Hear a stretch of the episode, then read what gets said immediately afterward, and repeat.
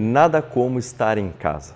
Aquele que habita no abrigo do Altíssimo e descansa à sombra do Todo-Poderoso pode dizer ao Senhor: Tu és o meu refúgio e a minha fortaleza, o meu Deus em quem eu confio.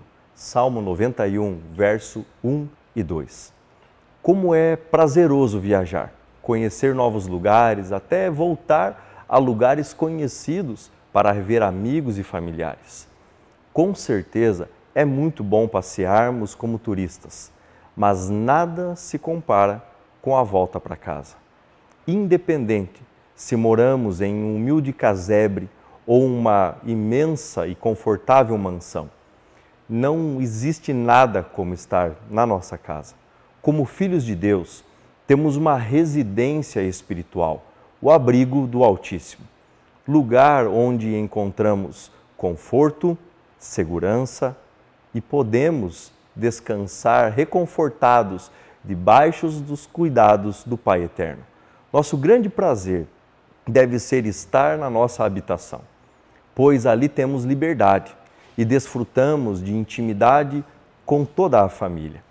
Infelizmente, alguns optam por serem como filhos rebeldes, que não têm prazer de estar em casa.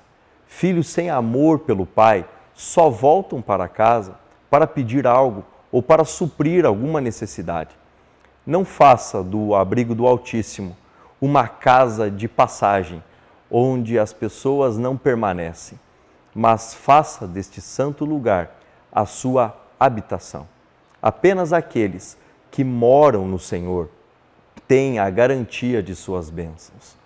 O Senhor deve ser a sua habitação permanente. Não corra para Ele apenas para suprir alguma necessidade ou quando a situação fica difícil. Hoje é dia de você fixar residência em Deus, não apenas passear nos seus átrios. É bom fazermos visitas à Sua majestosa presença, mas aquele que habita no Senhor se regozija e transborda na graça do Pai, porque não há nada como estar em casa.